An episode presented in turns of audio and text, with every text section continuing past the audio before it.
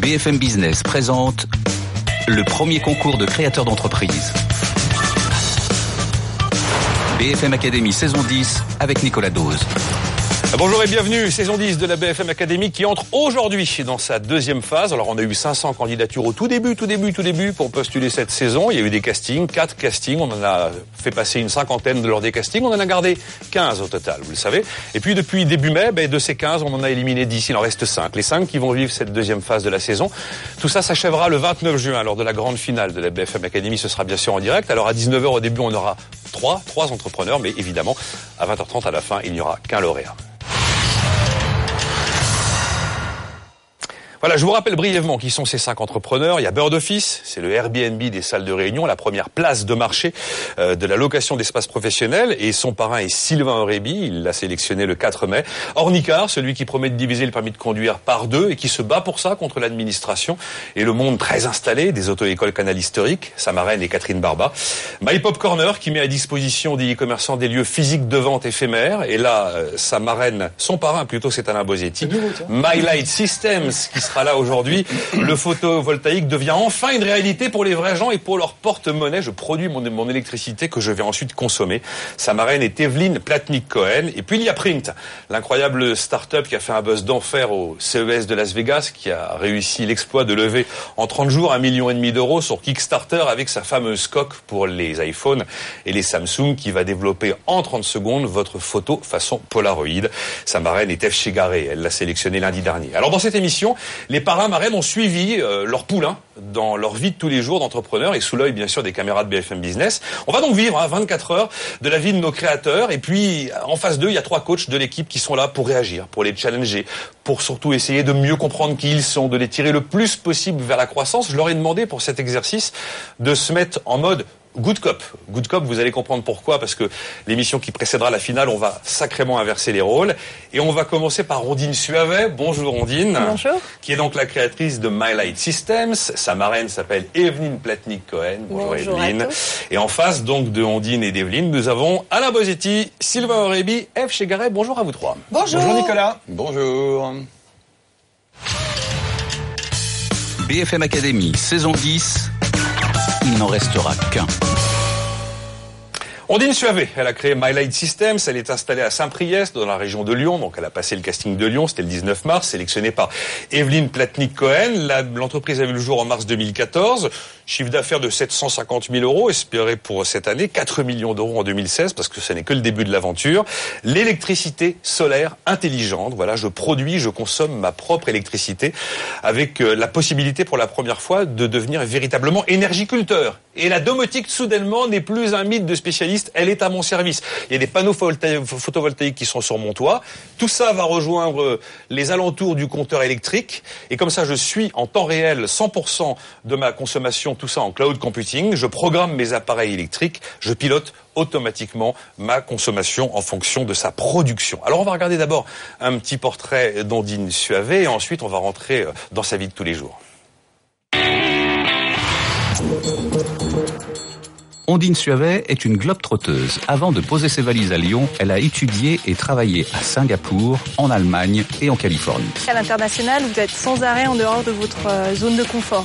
Donc ça vous euh, oblige à vous adapter, à garder une très grande ouverture d'esprit.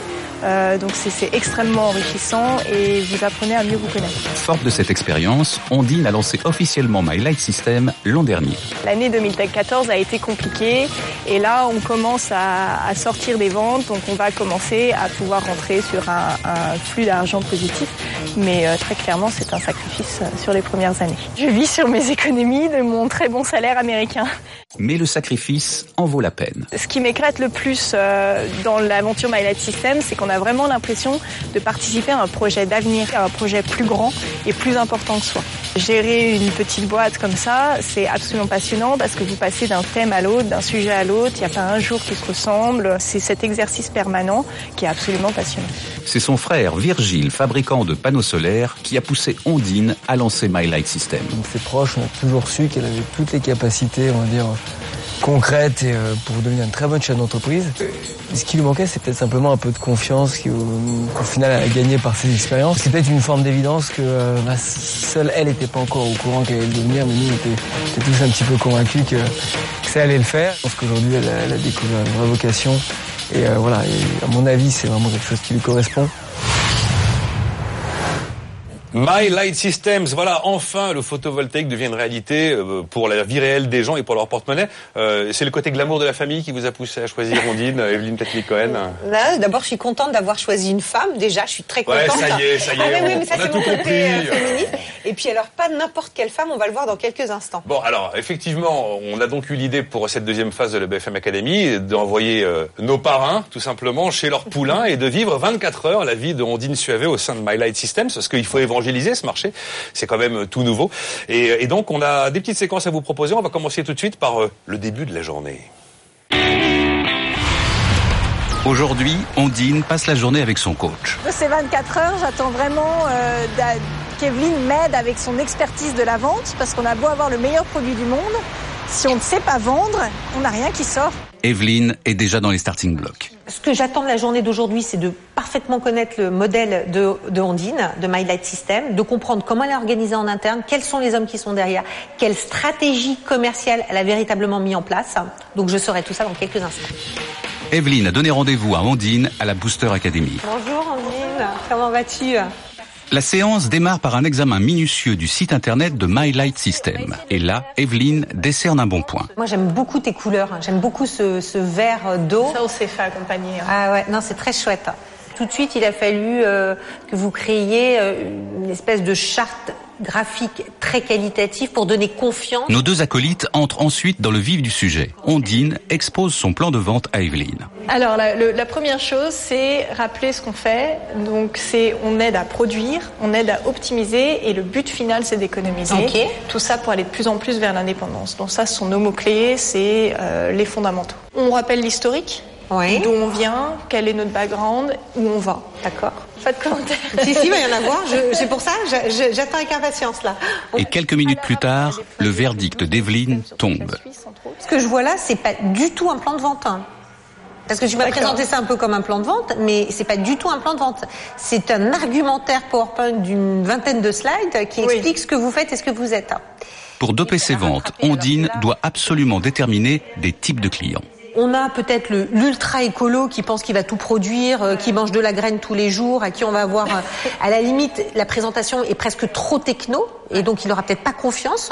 On peut avoir au contraire l'hyper techno, et donc là, là j'ai une belle présentation, mais il va falloir sur les argumentaires, sur le choix. Donc je peux avoir des profils de clients différents. Mais comment passer d'une simple présentation à un véritable outil de vente? Evelyne a la réponse. Dans cet outil d'aide à la vente, qu'est-ce qu'on doit retrouver? On doit retrouver euh, en définitive, bon, ton enjeu, ton contexte, l'entreprise, la présentation, ça très bien on l'a.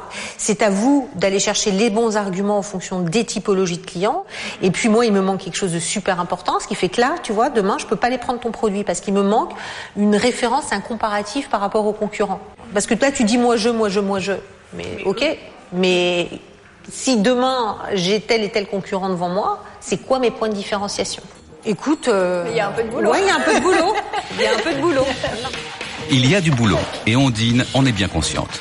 Cette petite séance a été un, vrai shake-up. Hein. Euh, on pense avoir les bonnes techniques de vente et en réalité, la seule chose qu'on sait faire, c'est parler de soi, de son produit. Et on oublie euh, qu'on a quelqu'un en face et qu'il faut répondre à ses questions, ses angoisses. Donc Evelyne a vraiment pointé, bah, elle a touché là où ça fait mal. Donc on a vraiment du boulot. Bon, euh, Ondine, vous êtes nul visiblement, si j'ai bien compris. Hein Ouais, apparemment, ça a changé. Enfin, là, on est en train de voir les ventes qui explosent, donc peut-être que juste de faire 24 heures avec Evelyne, euh, ça a tout changé. Ça, a marché. bonheur, parce qu'il y a ça aussi. Il faut porter bonheur. Euh, c'est pas évident quand même de dire à Ondine que son truc tient pas la route, que c'est des pauvres slides PowerPoint des années 70. Alors, c'est pas que des années 70. Je reviens sur ce sujet-là. Les slides sont absolument sublimes. Euh, et je reviendrai après sur la partie marketing qui est vraiment très très bien traitée. Mais c'est vrai qu'Ondine est venue me voir quand on a préparé nos 24 heures en me disant, bon, il y a un truc quand même, faut absolument que je te montre, je veux te montrer mon plan de vente. Mais je lui dis très bien, c'est justement un sujet euh, que j'apprécie particulièrement. On va dire ça. Donc, un peu d'expertise quand même. Voilà. Donc je me suis dit, oh là, elle va venir avec un truc. En plus, plan de vente, elle a utilisé le bon terme. Moi déjà, ça me fait grimper au rideau. Un plan de vente qui ah, arrive. Chacun son truc. Chacun son truc. Moi, c'est Visiblement, Sylvain Aurébi monte pas au rideau. dans les plans de vente, non, ah, tu, pas tu dis ça, Sylvain, mais je pense que le plan de vente, c'est un peu ton truc Sylvain aussi. préfère d'autres plans. non, mais moi, le plan de vente, sur le coup, ça me va pour, pour euh, ce, format, ça me va très bien. Et donc, Ondine arrive avec son bel ordinateur, ses belles slides, et là, j'attends. J'attends une minute, deux minutes. Normalement, j'attends même pas deux minutes hein, quand c'est un client. je dis ok, on continue. Et généralement, je prends la main sur l'ordinateur, je fais tac tac tac tac tac. Mais là, j'ai dit c'est pas possible. Il y a les caméras, calme-toi, Evelyne, attends. Et là, qu'est-ce que je vois? Je vois, bah écoute, un bel argumentaire euh, qui explique euh, qui je suis, ce que je fais, mais pas du tout un plan de vente. Alors, qu'est-ce qui manque entre un argu et un plan de vente? Parce que c'est une question là. La bah, il y a peut-être que moi, il y a peut-être que moi qui sais y répondre en définitive. Prenez des notes, euh, téléspectateurs. Voilà, écoutez, prenez papier notes, c'est bon, vous avez. Je commence. Alors, un, euh, elle est censée donner son plan de vente à des distributeurs, des installateurs, mais plus précisément des distributeurs. Donc, elle doit savoir expliquer comment ce distributeur doit vendre l'offre. Donc qu'est-ce qu'il faut? Bah, C'est quoi le processus de vente d'un distributeur? C'est quoi les questions de découverte que euh, le distributeur doit poser à ses clients?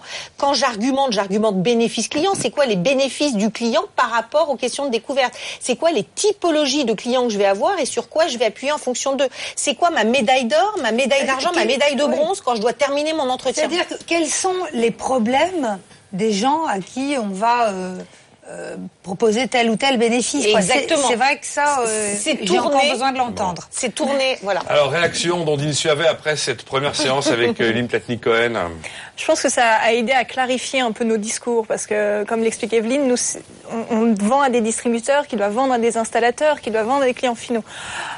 C'est vrai que la chaîne est longue quand même. La chaîne est longue. Alors après, dès que tout ça est mis en place et que c'est bien rodé, ça va très vite, ça permet d'augmenter les chiffres d'affaires très vite, donc c'est très positif. Mais il faut bien comprendre quelles sont les, les attentes de chaque chaînon. Et je pense qu'effectivement, ce que j'ai présenté à Evelyne est simplement une exposition de ce qu'on fait et peut-être pas assez détaillé euh, par canal de vente et on s'adresse pas de la même manière à chacun d'entre eux. Et nous, il faut qu'on fasse l'exercice, en tout cas, de s'adresser à deux chaînons. Il faut qu'on s'adresse aux distributeurs et qu'on forme les installateurs. Donc c'est donc ça, ça a vraiment été très très bénéficiel. Et en plus, c'est pas la même, la même, le même plan de vente. Si la cible finale est grand public ou si c'est une entreprise. Exactement. ah oui, le client final, il y a deux, effectivement, il y a deux argumentaires. D'une collectivité, d'un client final. Ça fait une arborescence d'argumentaire. c'est là que vous avez réussi à finalement réagir aussi rapidement que, que parce que c'est une rencontre euh, relativement récente. Vous avez déjà changé votre façon de faire votre marque. Ah, mais elle est rapide, on dit dans la sur les autres séquences, vous allez voir.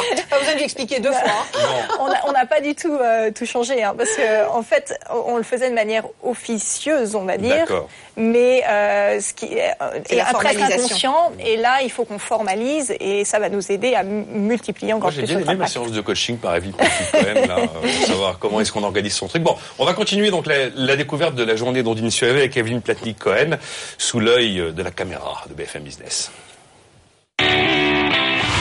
Direction Saint-Priest, dans la banlieue lyonnaise. Ondine a rendez-vous au siège de My Light System avec Alexandra et Stéphane de GL Events. Bonjour, Ondine, enchantée. Stéphane Nico, enchanté. Ils lui soumettent leur projet de stand pour un salon professionnel qui a lieu cet automne à Paris. Le stand My Light Systems, en fait, il est euh, plutôt en bas du hall, donc c'est très bien parce que c'est plus proche de l'entrée des visiteurs. Ensuite, la manière dont il est tourné, euh, il est assez proche des allées les plus euh, pratiquées du salon, donc ça c'est assez intéressant. Et ce qu'on a décidé finalement, c'est de faire très peu de construction et de mettre beaucoup de signalétique et de, et de communication. Ondine a les idées très arrêtées. Elle veut reprendre un concept qui avait très bien marché sur leur dernier salon. C'était une énorme table conviviale où les gens tournaient autour euh, du stand et donc le stand était extrêmement ouvert. Quand on a fait cette idée-là, tout le monde nous disait vous, vous êtes fous, ça se fait jamais. Enfin, on n'a pas des amplis du salon. Et j'ai signé un distributeur suite au salon, par exemple. Et puis arrive l'heure des sujets qui fâchent. Le budget. C'est le nerf de la guerre. Hein. Location du stand, euh, le, la nourriture, le design du stand, tout. Le budget, on était à 30 000 sur ce sa- salon-là. Euh, moi, je, je veux diviser le budget par deux, en fait. Euh, et c'est notre limite maximum. Et ça, ce sont des investissements qui sont importants pour vous, euh, tout ce qui va tourner autour du salon aujourd'hui? Ça peut paraître comme étant un sacrifice. Quelquefois, on se pose la question est-ce que ça nous amène vraiment On va pas signer un contrat sur un salon. Mais les retombées médiatiques qu'on a eues en termes d'image, en termes de visibilité, en termes de crédibilité, en termes de connaissances, les gens maintenant, quand ils pensent autoconsommation solaire, ils pensent My Light Systems. Et ça, c'est essentiel. Voilà. Donc, euh, d'ici fin D'ici juin. fin juin, euh, nous reviendrons vous présenter le projet. Merci beaucoup. hein. Bilan de cette réunion, pour Evelyne, on dîne à tout juste. Ce que je viens de voir, c'est une ondine avec une main de fer dans un gant de velours euh, qui sait parfaitement ce qu'elle veut, qui a un super marketing, qui va jusqu'au bout de son fil conducteur. Bravo. C'est important les salons, Odine Chavet, visiblement. Oui, oui, c'est très important. C'est des... Et pourtant, vous dites que vous signez pas On ne signe pas sur le salon, D'accord. hein, enfin, parce que c'est. On en rediscutera. Ouais, Mais- moi j'avais dans l'idée qu'on pouvait signer Oui, sur un salon. je confirme, ne on peut pas signer sur un salon. signer. Bah oui, on a un spécialiste des salons. Normalement, un salon, c'est pas simplement pour Non, montrer mais- sa fribourg et celle de son frangin. On, est- on est bien d'accord, mais après, on- en fait, Bon, on après, il y a- refait le rendez-vous derrière, on fait un rendez-vous qui suit, et c'est dans la semaine ou les 15 jours qui suivent, parce qu'il y a, il y a toujours un follow-up, et voilà, parce que chaque cas est spécifique en fonction des volumes, etc. Oui, parce qu'en fait, c'est- c'est votre frère qui fait tout. Vous, vous allez sur le salon, vous présentez, puis c'est lui qui signe finalement. c'est ça. Euh, dans un peu, dans l'entreprise, euh, c'est Virgile qui fait tout, c'est ça Je, je souris, euh, à peu près, c'est à peu près ce que je fais. Non, mais moi, si Virgile est sur le Non, salon on- avec Gilbert, moi, je signe. On signe hein. pas, on signe pas sur un salon. euh, la plupart du temps, on prépare surtout sur des, des projets aussi technologiques que ça. On se décide pas sur un salon, mais le fait de l'avoir présenté euh, de, de belle façon, et là, on est plus dans le marketing que dans la vente, ça va faciliter la vente derrière, à mon avis. D'où l'importance sur un salon également d'être pointu sur sa différence. Parce que vos petits copains concurrents, ils sont à côté. Ils sont à- Exactement. la LED en face. Comment on va faire la différence d'ailleurs à la Bositi Parce que vous êtes super pro, vous des trucs. Comment on fait la différence sur un salon? On a un stand, on a son petit. Alors c'est l'emplacement. Est-ce que je suis près de près de l'entrée, perdu tout au Ouais, fond? je vais vous donner une stat qui est intéressante, c'est Allons-y. que un- un- dans un salon professionnel, on visite en général 6 stands d'un visiteur. Sur les 6 stands, il y en a au moins entre 3 et 4, il sait dès le départ qu'il va visiter ces stands-là. Et donc après, on, les a- on en accroche de nouveau, seulement à la- quand je dis visiter, au sens, c'est un vrai échange. Et donc, ça veut dire en amont, euh, préparer et faire venir. Donc là, ça veut, c'est c'est un salon pro, j'imagine, un salon Exactement. professionnel avec des distributeurs. Oui. Donc là, c'est de leur donner une bonne raison dès le départ, voire même de prendre rendez-vous. Et puis après, sur place, et le stand ouvert, c'est une très bonne idée. C'est vraiment, ça coûte moins cher. En plus, on fait rentrer. C'est de pouvoir attirer, faire des démos euh, sur les, et- Donc- et avec avec les avec vos produits. Donc ça veut dire qu'en fait, pour faire un bon salon, il faut la double que- compétence d'Alain et la mienne, puisqu'en définitive, le comportement que l'on a sur le salon, la proactivité qu'on met en place, la- notre capacité à aller accrocher euh, les personnes de façon évidemment euh, judicieuse euh, dans les couloirs, c'est ce qui va faire aussi la réussite du salon. On est, on reste pas derrière. Et quand on Euh, parle et- comportement, on a aussi Voilà. besoin d'Ève Chegaray. Absolument. Et puis une fois que vous êtes sorti du salon, c'est-à-dire pendant ticket. 363 jours, il vous reste Sylvain Aurébi pour faire le reste. Alors Vous Sylvain, êtes- non, Voilà. Sylvain est très important parce que moi sur les salons il faut toujours du thé parce que c'est ma boisson Voilà. et donc je, oui il faut toujours qu'il y ait une bouilloire et du thé donc Sylvain aussi tu es important Et en plus, pour faire bouillir- le thé de Sylvain grâce à panneau solaire. Alors, je voudrais quand même dire qu'il n'y a pas que la problématique du salon. Quand je suis allée voir sur ce sujet-là, euh, euh, il y a aussi le comportement managérial que j'ai pu analyser. Ah ouais. euh, ouais. Et là, et là, moi, j'étais, j'ai vu un leader. Alors, une jeune femme, vous voyez, très très gracieuse comme ça, mais un leader, c'est-à-dire une comme j'ai dit tout à l'heure, une main de fer dans un gant de velours, quelqu'un qui a un bel enthousiasme et on sent un respect de son, de son équipe autour d'elle. Malgré tout, une fermeté, de l'audace, parce que moi j'ai bien aimé quand elle a dit à un moment donné, j'ai- choisi ce stand-là, personne ne l'avait fait, mais moi j'ai choisi, et là je me reconnais un peu, c'est-à-dire de faire des choses que personne, n'ont ja- et, et pouvoir aller à l'encontre du directeur marketing, qui dit, Ouais, mais ça on le fait jamais. Ben justement, on va le faire, ça tombe bien. Et j'ai trouvé, j'ai vu tout de suite chez Ondine, euh, la réussite. C'est-à-dire que moi, j'y crois énormément. J'ai vu la personnalité d'Ondine et je me dis, ça, ça fait partie des femmes qui vont compter. C'est magnifique, c'est beau, on dirait du F chez Garret. C'est Eh ben, c'est Bah, quand somptueux. c'est beau, c'est moi. Alors, une remarque. Quand Ondine, on vous voit dans le film dire, moi, ce que je veux, c'est diviser ce budget par deux. J'ai vraiment, j'ai adoré ce moment-là. Moi, souvent en coaching, je dis, arrêtez de dire, il faut que C'est pas, il faut que c'est, je veux diviser ce budget par deux. Voilà. Un manager, ça dit ce que ça et, veut. Et, avec là, une on grâce en plus. C'est-à-dire en plus, j'ai vu moi les prestataires devant parce qu'il y avait une telle grâce dans la façon de dire que le prestataire Non, mais ne ce qui pouvait là, rien c'est dire. qu'effectivement, il vous envoie, il vous envoie pas promener. Vous lui dites c'était 30 000, maintenant ce sera 15. Bon, très bien. oui, oui, oui, oui. Bon, il y a peut-être l'effet caméra aussi. hein, mais- Mais non, on l'oublie vite la caméra. Oui, on oublie vite la. Enfin, c'était un- une vraie Parce- réunion. Hein, Parce on que chez très GL vite. Event, hein. ils divisent pas leur prix par deux comme ça. Non, ils divisent pas leur prix par deux, mais il faut comprendre qu'en face, il y, a, il y a des gens qui veulent gagner un contrat, hein, déjà. Hein, ils sont pas tout seuls sur le sur le projet. Et en fait, la manière dont, je- dont, dont ils vont à ré- réussir, euh, on travaille ensemble. Je leur dis voilà, vous me faites une offre à, tri- à tiroir, vous me dites voilà ce qui coûte cher, voilà ce qui coûte pas cher, voilà comment on associe Ouais. les choses et on rentre dans le budget. Donc c'est un travail, euh, c'est un échange, c'est Ça un se dialogue. construit. Ça se Suite et fin, suite et fin de cette journée avec Ondine Suavet et Evelyne Platnik-Cohen. Après la réunion avec GL Events, Evelyne a le temps de faire le tour du propriétaire avec Ondine. Voilà l'open space. Donc il y a un peu de tout. Là, tout le monde bosse ici. Et puis on va voir Alexandra. Alexandra est la community manager de la société. Evelyne veut s'assurer avec elle que la présence de My Light System sur Internet est optimale et pertinente. Dans votre business, euh, c'est quoi les mots-clés sur lesquels vous travaillez? Dans le monde professionnel, on parle de modules photovoltaïques. Euh, sur euh, le référencement, il faut travailler sur des mots plus généralement utilisés comme le panneau solaire. Donc c'est c'est très quand même c'est très restrictif par rapport à votre business panneau solaire. Je- Euh, Parce que franchement, franchement, à titre personnel, si je, si je vous contacte, c'est pas sur un enjeu de panneau solaire. En, en définitive, je, je m'en fiche du panneau solaire. Evelyne attribue tout de même un bon point pour le site qui a mis un témoignage de consommateur. Le testimonial aujourd'hui sur les sites, sur les brochures, c'est hyper important. Alors, on, on- il faut aujourd'hui, en plus, le consommateur arrive à différencier euh, ce qui est l'ordre du pipeau euh, de la réalité, parce que quand on lit, on finit quand même par différencier. Et puis, on voit qu'il y, a- il y a quand même euh, euh, 65% de nouveaux visiteurs. Et donc, euh, ouais, non, c'est pas mal. Une petite réserve cependant. On a un site qui utilise à la fois euh, enfin, un, un design assez moderne et pour autant, il y a quelque chose qui me manque sur la première page. Je trouve qu'il n'y a pas assez, euh, pour le coup, d'énergie.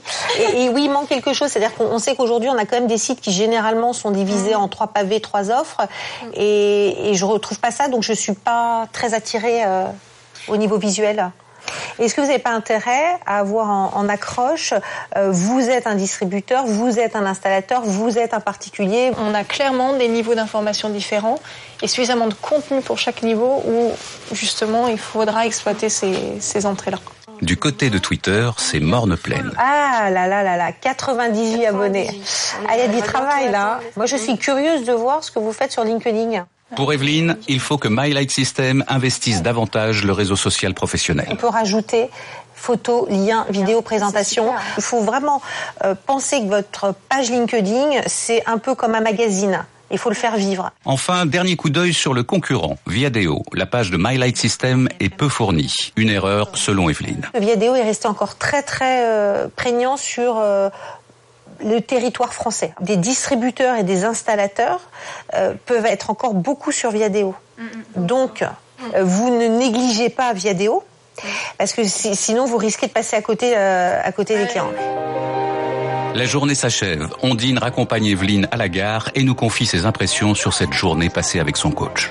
Ça a été vraiment 24 heures super, bon très intense hein, parce que elle a voulu me sortir de mon milieu pour euh, me mettre mal à l'aise avec mon discours de vente qu'elle a bien challengé et puis elle m'a donné tous ces trucs et astuces et au final je les ai tellement bien utilisés que bah, j'ai vendu un, kit My Light Systems euh, à Evelyne. hein.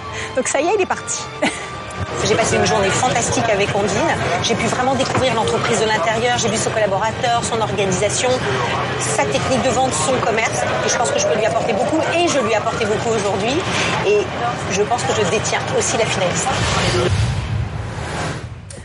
C'est vital le web, Ondine. Ondine Suavet pour vous. C'est vital, mais c'est dur à gérer dans nos domaines. On a Catherine Barba sous le coude qui Oui, pourra vous donner justement, quelques infos. Evelyne, après Bon. avoir fait sa F chez Garret, Euh, fait sa Catherine Barba. Alors, on vient de C'est- vivre. C'est du plagiat de A à Z, mais je dois dire un truc, c'est qu'un site B2B, c'est pas du tout la même chose qu'un site B2C. Exactement. C'est Ça se traite tout à fait différemment, et ce que ce qu'elle fait est très bien. Alors là, pour le coup, je dois dire que euh, son site m'a bluffé. Je trouve que c'est excessivement bien fait, c'est parfaitement clair.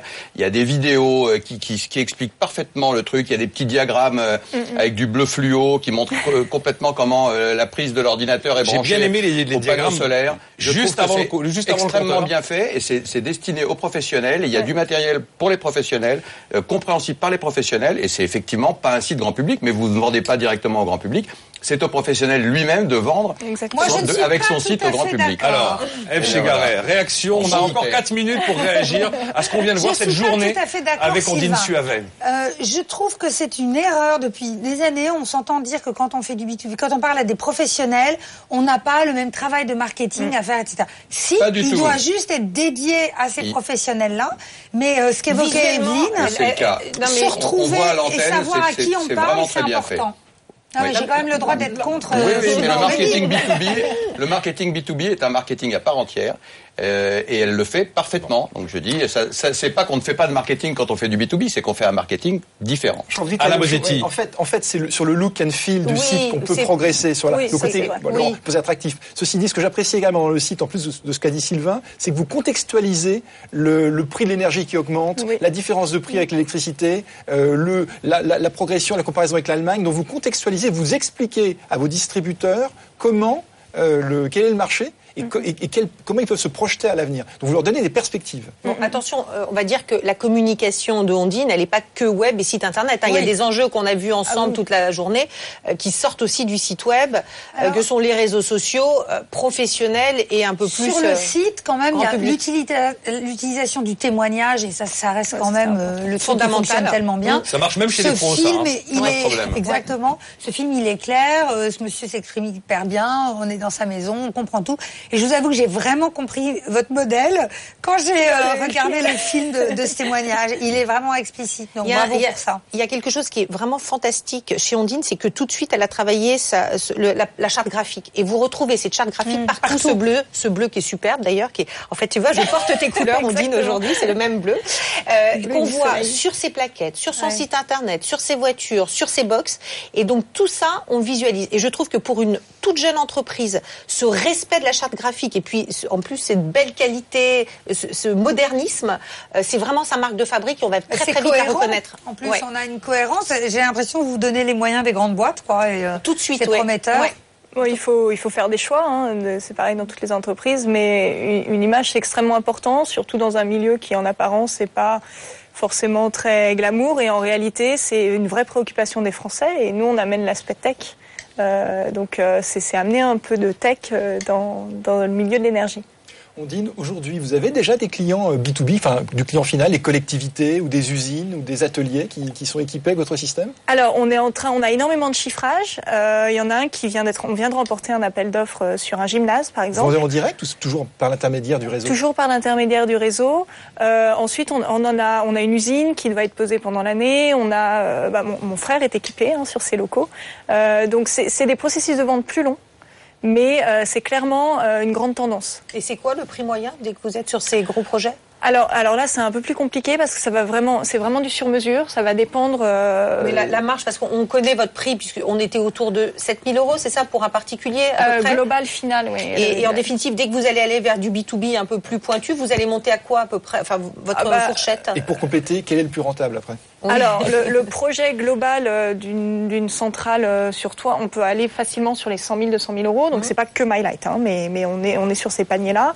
Euh, après, pour nous, quel est le plus rentable Euh, En fait, aujourd'hui, je pense qu'on est à peu près à, à niveau équivalent parce qu'on est, on est encore sur des milieux innovants. Donc, on va passer beaucoup de temps à s'assurer que la solution euh, est parfaitement adaptée à l'usine. Dès qu'on pourra standardiser, euh, l'usine va clairement devenir plus rentable. Mais euh, aujourd'hui, on est encore. euh, vous n'avez pas baissé vos prix, vous n'avez pas donné la- cette rentabilité aux clients. On a déjà baissé nos prix. Dès que je peux baisser mes prix, je les baisse parce qu'il faut penser qu'il y a une réalité de marché. Hein, Et- Ondine Suavet, Ondine Suavet avec My Light Systems qui aura donc jusqu'à la finale comme marraine Evelyne Platnik-Cohen. Maintenant, on va vivre euh, à Villeneuve d'Ascq, on va vivre 24 heures avec Nicolas Langaigne. Et Nicolas Langaigne, il a créé euh, My Pop Corner et son parrain est Alain Bosetti. BFM Academy, saison 10, ils y croient. Mais croirez-vous en eux? L'histoire de Nicolas Langagne, il est donc passé par le casting de Lille, c'était le 12 mars 2015. L'entreprise est installée à Villeneuve d'Ascq. Il a été sélectionné par Alain Bosetti lors de la première phase de cette émission. L'entreprise a vu le jour en septembre 2013. 700 000 euros de chiffre d'affaires, espéré pour cette année et à 1 million euh, pour euh, l'an prochain. Alors l'objectif de My Pop Corner, c'est de mettre à disposition des e-commerçants des lieux de vente éphémères, avoir la possibilité pendant, je sais pas, trois semaines, un mois et demi, eh ben, de ne pas être qu'en ligne et d'avoir la possibilité de vendre dans des lieux physiques. Et puis il y a tout le service de conciergerie derrière. Il va installer la caisse enregistreuse, les vendeuses, le décor derrière, l'ancien. Enfin bref, voilà. Tout ça est très très bien ficelé. On regarde tout de suite le portrait de Nicolas. Dans la famille Langaigne, on a la bosse de l'entrepreneuriat. Sur les quatre enfants, trois ont déjà monté leur entreprise. Nicolas a lancé près de Lille le site de location d'espaces commerciaux My Pop Corner il y a deux ans. Ça te voyager aussi, euh, découvrir, euh, découvrir le monde. Et je pense que l'entrepreneuriat, c'est aussi ce côté-là, quoi, justement, de, vouloir cette soif de liberté et de et découvrir plein de choses. Et aujourd'hui, euh, c'est un métier justement où on doit toucher à plein de choses, et c'est ce qui, c'est ce qui m'éclate aujourd'hui. Plus vraiment le temps de se consacrer à la musique, sa passion. Son côté artiste lui joue d'ailleurs parfois des tours. C'est mon, mon côté créatif qui pêche, que j'ai envie de partir euh, dans toutes les immutes et faire plein de choses. Et heureusement que j'ai un associé qui, qui me cadre un peu là-dedans, qui est plus méticuleux et qui va aller euh, creuser les choses aller au bout des choses. Donc euh, là-dessus, on se complète bien. Son frère Grégoire lui a ouvert la voie. Il a monté sa boîte il y a six ans. Il y a une petite émulation effectivement qui se, qui se crée. On aime bien savoir où, où, ça en est, chacun, euh, se donner des nouvelles de, de, son entreprise. Ça donne envie de, de réussir justement, de voir euh, son frère qui, qui réussit à la fois euh, là aujourd'hui, Nicolas qui, qui a une belle aventure qui démarre, ça me donne envie toujours de, de continuer moi aussi à avancer. Et je, je pense que pour lui c'était la même chose lorsqu'il a pu euh, commencer à créer son entreprise, il s'est dit bah tiens ça a marché pour mon frère, ça devrait marcher pour moi aussi. Et Nicolas s'en sort plutôt bien. My Pop Corner devrait dépasser le million de chiffre d'affaires d'ici à la fin de l'année. Voilà, donc Nicolas Langagne, My Pop Corner, sélectionné par Alain Bosetti. Face à vous deux, nous retrouvons Evelyne Platnik-Cohen, Sylvain Aurébuy et puis notre spécialiste du web, Catherine Barba. Moi, j'ai découvert, Catherine, que euh, lorsqu'on a fait la connaissance de My Pop Corner, 90% des achats, c'est dans les magasins, en fait, encore. Oui, carrément. Bah ouais. On se dit, euh, magasin, J'ai envie de dire. Et ben voilà. Cet excellent ouvrage. Et j'étais pas sur, sur l'idée que 90% des achats se faisaient encore en magasin. On n'est pas des machines. Hein. C'est ça qu'on redécouvre.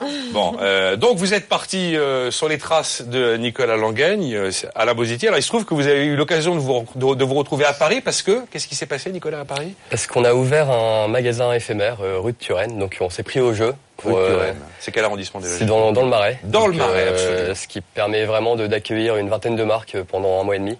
Et c'était un plaisir de, de faire Vingtaine de marques ça. pendant un mois et demi. Qui tournent. Donc les marques tournent et l'idée c'est d'avoir vraiment du dépôt-vente et de présenter des, des nouvelles marques euh, aux, aux passants Il qui rentrent dans appartient le à magasin. qui ce magasin? Il appartient à My Pop Corner. Euh, Donc ça, c'est- ça veut on dire que c'est vous, C'est cette fois-ci, qui- C'est ça, avec qui- notre équipe. euh, on s'est vraiment pris au jeu, donc on a mis, on a étiqueté tous les produits, on fait du C'est votre labo en quelque sorte. C'est notre labo, voilà, ça nous permet c'est un vraiment de- précaire, c'est un bail précaire? C'est un bail précaire, oui. De combien de temps à peu près? De, un mois et demi. Ah, donc c'est très très court comme bail C'est très très court, mais ça nous permet vraiment de tester voilà, notre, notre concept. On se demande si Et, Pop euh, c'est pas un enjeu Mais immobilier. vous allez voir, presque, hein. il y a une vidéo où on le présente justement Bon. pour en, pour en Eh ben justement, Alain Bosetti sur les traces de Nicolas Langagne dans le Marais, on y va.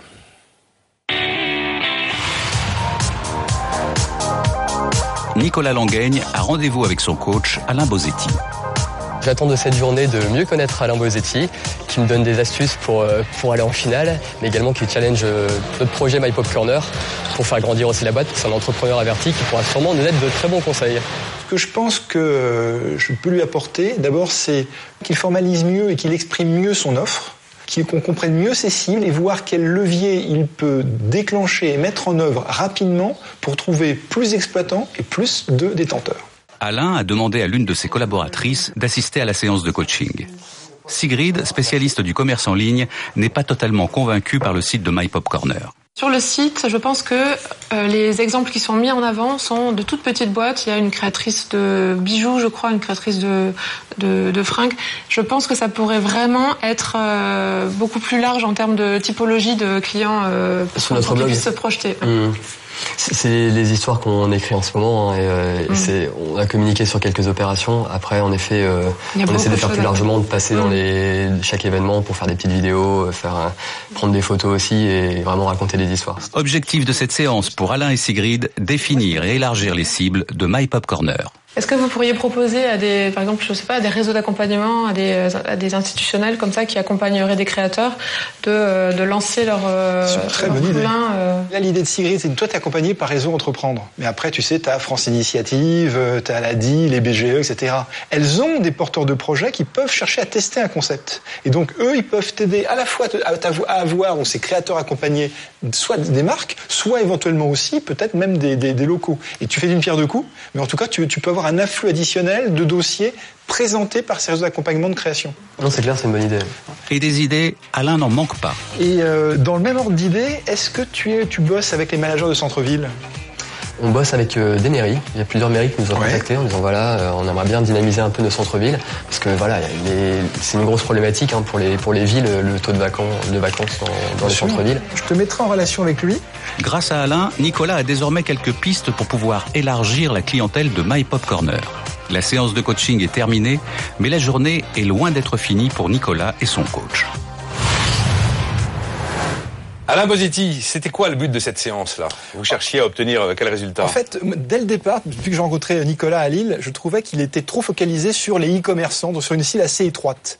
Et donc, ce qu'on a voulu faire, c'était évaluer, parce qu'il y a plusieurs cibles, il a comme client, le, client final qui va renouveler, qui, va avoir l'offre de, des magasins renouvelés, mais surtout ceux qui ont des espaces de vente, et pas seulement des boutiques, ça peut être aussi euh, des restaurants, des, des halls de gare, des centres commerciaux, et puis des marques, ceux, des créateurs, des marques, etc. Et Nicolas était, à mon avis, trop focalisé sur les créateurs, bijoux, fringues, etc.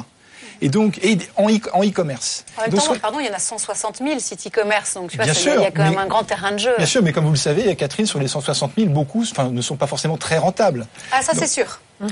Donc, en fait, ce qu'on a voulu faire, c'était faire, d'où la matrice qui était au tableau que Sylvain Orantène soulignait, c'était de voir l'ensemble. admiration, hein. Ah, oui, avec, Il avec est un petit peu jaloux même, j'ai envie de dire. Mais c'est ce qu'on fait, ce qu'on fait avec nos clients, parce que ça, c'est typiquement une séance qu'on peut faire avec nos clients. Je vais faire une parenthèse. J'étais au début sceptique de, ce- de cette immersion, je trouve un peu factice. Et en fait, on se prend au jeu.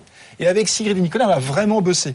Et donc, on a essayé de voir les différents types de cibles dans les euh, commerçants et locaux, et pour élargir tout ça. Et je pense que euh, ça a permis de, montrer à Nicolas qui pouvait élargir. Et alors, il dit, qu'il tout à l'heure dans le reportage, il disait euh, je me disperse, etc. Je vous garantis qu'il a en tête toujours les priorités. Et il toujours dit OK, puis on est là, puis après on essaie de voir comment rentabiliser, quels sont les plus accessibles, etc. Bon, Moi, Nicolas, j'ai- oui, j'ai une euh, question Evelyne. parce que c'est vrai, il y a plein de chiffres qui sont lancés, 700 000, 1 million, 1 million de. Là, à la date d'aujourd'hui, vous êtes à quel chiffre d'affaires entre janvier jusqu'à fin mai? On a fait 100 000 euros sur la, la première année, Ouais. donc vraiment de commission, c'est-à-dire qu'on parle vraiment de ce qu'on a, Ah, là, c'est ce qu'on a vraiment- récupéré, ce d'accord. qu'on a gagné. Et, euh, et après, on prévoit, on prévoit en effet une croissance assez forte. euh, Donc là, vous avez fait 100 000 euros de janvier à mai. De, du, on s'est on lancé au mois de juin, donc Ouais. de, sur vraiment sur notre Ah, on euh, sur va dire sur les, les premiers mois d'exercice. ouais. Et comment on fait pour passer de 100 000 euh, à 700 000 en l'espace de 6 mois, dans les 6 mois qui nous restent euh, C'est jusqu'à fin 2016. hein. Donc on est à chaque fois on est en décalé, ok. On est en décalé, mais, euh, mais voilà, enfin la progression est, est forte. On voit qu'il y a une bonne traction. Donc euh, on, on espère, enfin en tout cas On cet y objectif, croit. on, Ok. on y croit. Il y, a, il y a un indicateur tout bête pour euh, c'est euh, où il y, a, il y a un an, il avait une, une demande par jour pour de, de, de, de devis. Aujourd'hui, il a près de 10 demandes par jour. Ça a, ça a décuplé en 6-8 mois. Et le taux de transformation sur les 10 à peu près? Je t'ai coupé peut-être, tu avais la même question, non Sylvain Le, le taux de transformation, on est sur du aujourd'hui sur du 10% à peu près, parce que forcément on a besoin de trouver l'espace adéquat à chaque fois pour chaque marque. Ça prend du temps. On a aussi des demandes qui peuvent être un peu farfelues, parce qu'on va avoir des, des commerçants qui vont nous demander un espace pour un mois pour euh, je sais pas pour 500 euros. Donc il faut aussi qu'on nous on fait le tri là-dedans en disant voilà ça on est capable d'y répondre. On, va- on va vraiment travailler sur les demandes intéressantes et sur lesquelles on sait qu'on a une, vraiment une vraie valeur ajoutée. Qu'est-ce que vous gardez en mémoire de cette euh, séance avec euh, Alain Bosetti? Euh, justement, ce, côté euh, segmentation, parce qu'on on l'a fait. Aujourd'hui, si on se consacre sur les e-commerçants, qui est en effet déjà un terrain de jeu qui est intéressant, on voit qu'on a de plus en plus de demandes qui viennent aussi de, marques, de grosses marques qui veulent, se développer, faire du, un flagship, faire, euh, faire un pop-up store pour, faire de l'événementiel. Et avec Alain, ça a confirmé cette, cette tendance-là qu'il faut peut-être aller plus vite, euh, élargir notre cible, plutôt que se focaliser déjà. Nous, l'idée, c'était vraiment de faire du, du, du test and learn, donc de tester d'abord sur un segment, de voir si ça fonctionne, ensuite d'élargir sur d'autres segments.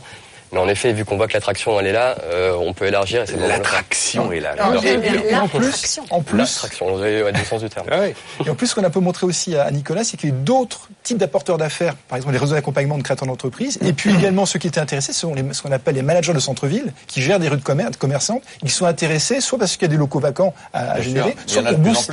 Le, exactement, il y en a de plus en plus, il y a une association. Et là, Nicolas avait une approche euh, artisanale par rapport à cette cible-là. Il a vraiment deux cibles à travailler en même temps, en fait. hein. C'est là qui est difficile aujourd'hui, C'est les places de marché, alors c'est pour ça que le, le site web est important parce que ça nous permet de- d'attirer ces deux clients et d'avoir les, les- les- vraiment les détenteurs d'espace qui vont créer leur espace et les marques qui vont s'inscrire et nous faire le, le matching, c'est vraiment sûr. notre rôle. Euh, après aller les chercher un par un, c'est en effet quelque chose qui prend du temps et qui est long. Par contre, on se focalise vraiment sur la qualité, en tout cas au niveau des espaces, on a besoin d'avoir les espaces premium C'est pas des sûr, espaces c'est là, c'est là qu'Evelyne dirait. Alors j'espère que vous avez un plan de vente béton parce Bah. qu'il faut des être des On va le cadors voir. de vente. On va le voir. vous anticipez. Oh, magnifique. On repart sur les Ce traces, de sur les traces de traduction. Nicolas Langaigne, accompagné d'Alain Bosetti. C'est l'heure du déjeuner.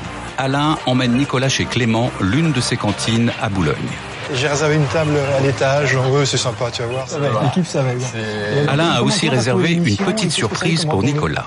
On va retourner à mon bureau et là, il y aura pour toi un client potentiel qui est éventuellement intéressé par des points de vente éphémères durant la saison d'été. Et donc, euh, pour toi, c'est un client. Puis moi, je pourrais voir comment ça se passe, assister à l'entretien. Bah, super, et, voir comment tu te débrouilles par rapport à cette opportunité. Avec grand plaisir. Salut Rachid. Rachid Rassoul est le fondateur d'Enjoy, une enseigne de yaourt glacé. Nous, des glaces, ben, on les vend pas toute l'année, comme tu peux l'imaginer. Donc c'est vrai qu'on a besoin d'emplacements, mais on a besoin de beaux emplacements pour une partie de l'année. Il y a trois intérêts pour, pour My Popcorn et pour toi. D'abord, c'est pas des jeunes créateurs de fringues ou de bijoux. Là, tu es dans l'alimentaire, des glaces, achat d'impulsion. Deuxièmement, c'est un jeune franchiseur. Donc toi, il peut, il peut, il cherche, il cherche des, des, des, des La récurrence, la récurrence. voilà, Et troisièmement, ce qui est intéressant, c'est qu'il peut aussi, il peut aussi fonctionner avec un bar ou un restaurant. Il peut prendre un bout de terrasse également. Donc en, termes, ça, ça étend le type de d'espace. C'est pas seulement des boutiques, mais également euh, 30% d'une terrasse. Et après, s'il arrive à montrer au restaurateur que la rentabilité au mètre carré sera supérieure grâce à un implant Enjoy, tout le monde gagne. Tu vois Ah, C'est clairement la volonté de, de My Pop Corner, hein. c'est de permettre euh, personne qui a de l'espace de le, de le dynamiser. Donc c'est aussi accueillir des, des nouvelles marques et des, faire vivre à leurs clients bah, des, des nouvelles expériences. Et typiquement un restaurateur qui n'a pas une gamme de produits euh, pour les pour le dessert par exemple, surtout en C'est un été. bon exemple. Il a son service le midi, il fait, euh, il doit tout faire pendant le midi, il a son service du soir, et entre les deux, euh, dans le jargon, on dit qu'on vend de la Mmh. limonade. Alors, s'il vend de la limonade très bien, si nous, on peut lui proposer de vendre en plus de la limonade du yaourt glacé, qui est un produit avec une très forte rentabilité, évidemment que ça peut l'intéresser. Donc euh, euh, là, effectivement, il y a peut-être euh, des choses à faire ensemble. On se rappelle et on se, on se fixe un rendez-vous avec grand plaisir. Bilan de la rencontre, Nicolas peut compter sur un nouveau client. Rachid est enthousiasmé par le concept de My Pop Corner. Cette rencontre avec Nicolas de My Pop Corner pour Enjoy, c'est juste euh, parfait. Euh, on recherche des emplacements sur une saison. Il nous propose des emplacements euh, pour une très courte durée. Donc oui, on va faire des affaires ensemble. Bon, c'est c'est quoi la com d'Alain Bosetti, là? Euh, Trouver un nouveau client comme ça, clac, clac? Non, mais en fait, je voulais, je voulais mettre Nicolas face à un, à un vrai client potentiel. C'est plus compliqué que par rapport à, par rapport à un fournisseur à qui on demande de diviser le, le budget, par exemple. Mais euh, par rapport donc à un vrai client, un client dans un secteur différent euh, de ce qu'il fait d'habitude, et de voir, et de voir son argumentaire. Et donc, euh, et ce que j'ai apprécié chez Nicolas, c'est qu'il a tout de suite, là on a vu une- juste un extrait à la, dans, les- dans le, dans le reportage, il a tout de suite switché sur, euh, il a compris, la- il a été allé dans la tête de son client, il, est- il a pensé rentabilité, mètre carré, restaurant, bar, etc. Il s'est tout de suite adapté à Enjoy, qui est donc un jeune franchiseur de, de glace. Et moi, je trouve qu'il y a beaucoup de, enfin, il y a beaucoup de possibilités euh, qui, qui s'offrent à My Pop Corner parce que lui euh, s'est présenté comme étant un, un- un marchand de pop-up store pour des e-commerçants, mais en fait, les, les gens qui ont déjà des boutiques ont besoin aussi de, de, de pop-up store. Par exemple, ils ont besoin, ils ont besoin de tester des concepts, ils ont besoin de tester des quartiers. Euh, moi, je l'ai fait, Ah, euh, j'ai fait ton deux, de tester des j'ai- quartiers. j'ai fait deux pop-up stores. J'en ai fait un euh, euh, rue, du, rue Saint-Honoré et Mmh. qui a pas très bien marché justement. Du coup, je j'ai pas ouvert de, de boutique là-bas. J'en ai fait un aux Champs Élysées qui s'est transformé finalement en euh, flagship. Euh, Kousmiti avec le café Kousmitchov au premier étage. Donc c'est c'est vraiment euh, très ouvert. Et il faut pas se cantonner, à mon avis, à, à l'e-commerce, parce que derrière, les, les, les gens qui ont des boutiques super, hein. ont C'est super. véritablement... Euh, Ça deviendra peut-être même euh, votre cible prioritaire, finalement, bien ces acteurs du Nicolas, physique. vous avez un client potentiel. Ouais, là. super Mais c'est client. absolument. Mais j'ai regardé un peu sur le site ce qu'il y avait de, de disponible. Il y a peut-être une chose ou deux qui peuvent euh, nous tenter parce que c'est véritablement une façon de tester des choses. euh, alors, je vais pas dire à peu de frais parce que c'est c'est quand même assez cher, euh, mais euh, Bah, par rapport à, déjà dans la à prendre négo. une boutique, c'est Client, bien. Ouais, il je commence à négocier. Oui. Faut se méfier avec Sylvain sur les négos. Hein. Alors moi aussi je suis doigts cliente. après. Evelyne. Alors moi je vais être cliente puisqu'en fait je quitte mon centre rue Pasquier pour aller juste en face rue Booster Pasquier. Academy. Booster Academy s'agrandit, euh, multiplie par 3 sa surface de vente, mais juste en face, Evelyne. je reprends le site. Et donc il me reste encore 18 mois euh, sur mon ancien centre. Donc euh, on va se voir très vite là dans les jours à venir et je vais mettre euh, le centre de Pasquier qui est hyper bien placé, qui est vraiment au pied de la gare Lazare, Saint-Lazare. Il y a Bird Office qui est un excellent candidat qui pourra vous trouver, Evelyne, des. C'est le poulain de dessert, hein. Mon poulain Non, mais- Bird Office, lui, il fait ça aussi. Non, Pas de publicité De comme ça, gratuite. Non, mais moi je trouve que c'est de très bon augure hein, pour la suite de votre business, parce que d'un côté, il y a quand même les e-commerçants qui ont un vrai besoin. On voit bien que c'est un mouvement aujourd'hui.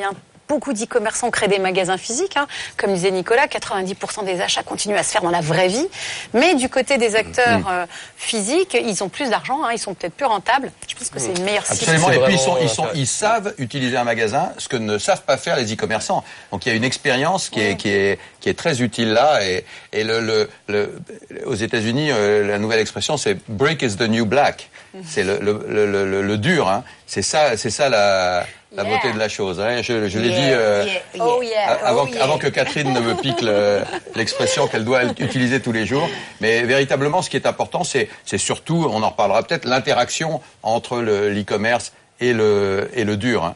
C'est véritablement ça. Aujourd'hui, euh, les e-commerçants vont vers, le, vers la boutique et les, les boutiques utilisent énormément l'e-commerce pour se développer. J'ai lu Le magasin n'est pas mort, qui est un excellent livre, qui n'est pas cher en plus, Oui, il est gratuit. que je vous recommande.